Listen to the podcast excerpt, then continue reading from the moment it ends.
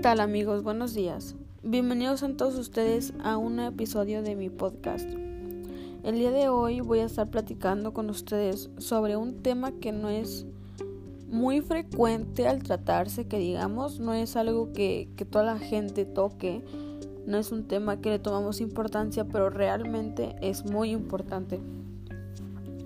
Verán, hace días me encontraba yo buscando en la web información sobre sobre el universo, sobre sus misterios, etc.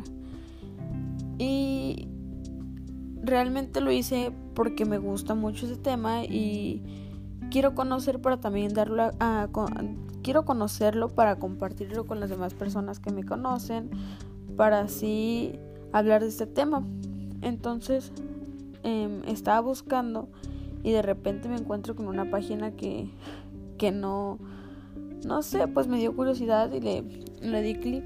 Quiero aclarar que el nombre era como tipo letras, o sea, como ZQR, o sea, letras que no tenían sentido. Entonces empiezo a leer, ¿verdad? Y en eso, en eso percibo que dice el sol es amarillo y su luz que sabe que... ¿Cómo que el sol es amarillo? Entonces, no, algo en mi mente razoné dije, amarillo. Entonces o sea, realmente cuando vemos dibujos o así, lo pintamos amarillo, etcétera, pero es por la luz que emite. Sin embargo, el sol no, no es amarillo. Entonces me metía a una fuente confiable que, que es National Geographic y empecé a, a leerlo.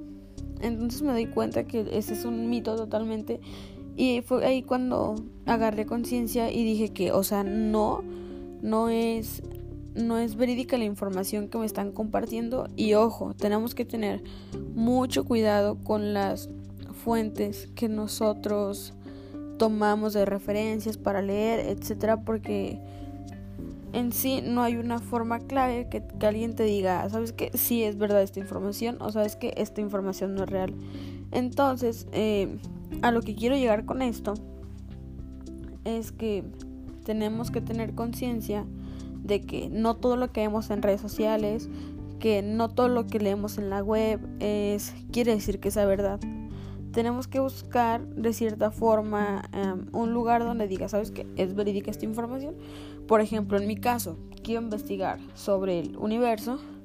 Pues en vez de, en vez de haberle hecho clic a esa página, pude haberle hecho clic a no sé, algo de astrónomos o una o alguien que, o sea, alguien que sí sepa del tema y que yo sé que sepa, por ejemplo, National Geographic, que pues a eso se dedican, etcétera, etcétera. Si vas a investigar del COVID, pues qué mejor que meterte a una a una página de una asociación que ahí tienes toda la información, eh, no sé, si vas a investigar de cualquier otro tema, tienes que tener en cuenta que la página sea confiable y que sea gente que de verdad conozca sobre el tema.